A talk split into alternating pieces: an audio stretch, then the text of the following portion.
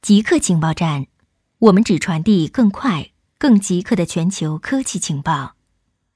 首先插播一则通告：之前每周二播出的《极客情报站》特别版已经独立更名为《赛博故事》，成为独立专辑。大家可以在科技行者找到新专辑，请大家关注收听。世界卫生组织称，新冠疫情可控。世界卫生组织表示。新冠病毒疫情仍有可能得到控制。该组织坚称，现在宣布它为全球性流行病还为时过早，尽管有可能发展到那一步。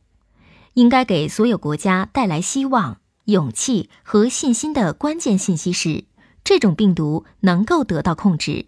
确实，有许多国家已经做到了这一点。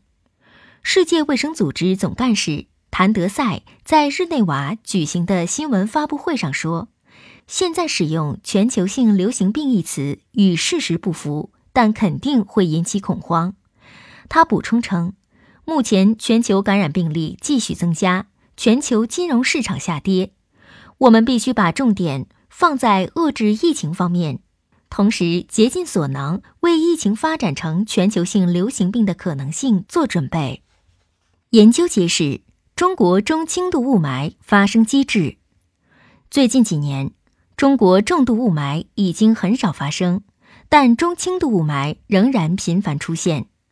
根据发表在美国科学院院报期刊上的一项研究，中外科学家揭示了其发生机制。研究团队发现，在极低的二氧化硫浓度和中等大气相对湿度下。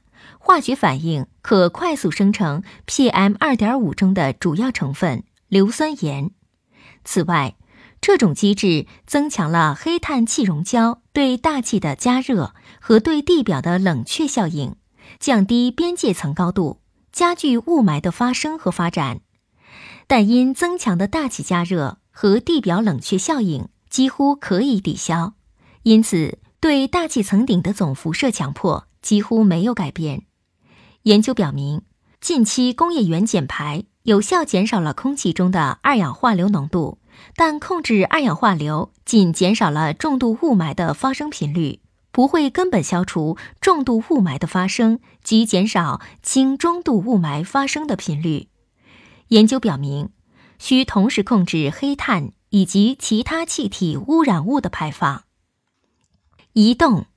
今年一月，国内手机出货量下滑百分之三十九。中国信息通信研究院发表报告称，二零二零年一月，国内手机市场总体出货量两千零八十一点三万部，同比下降百分之三十八点九。其中，二 G 手机三十四点六万部，四 G 手机一千五百点三万部，五 G 手机五百四十六点五万部。其中，国产品牌手机出货量一千八百三十一点九万部，同比下降百分之四十二点九，占同期手机出货量的百分之八十八点零。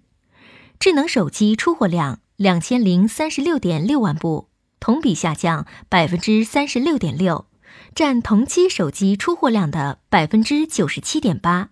其中，安卓手机在智能手机中占比百分之八十八点七。固定时间，固定地点，我们下次再见。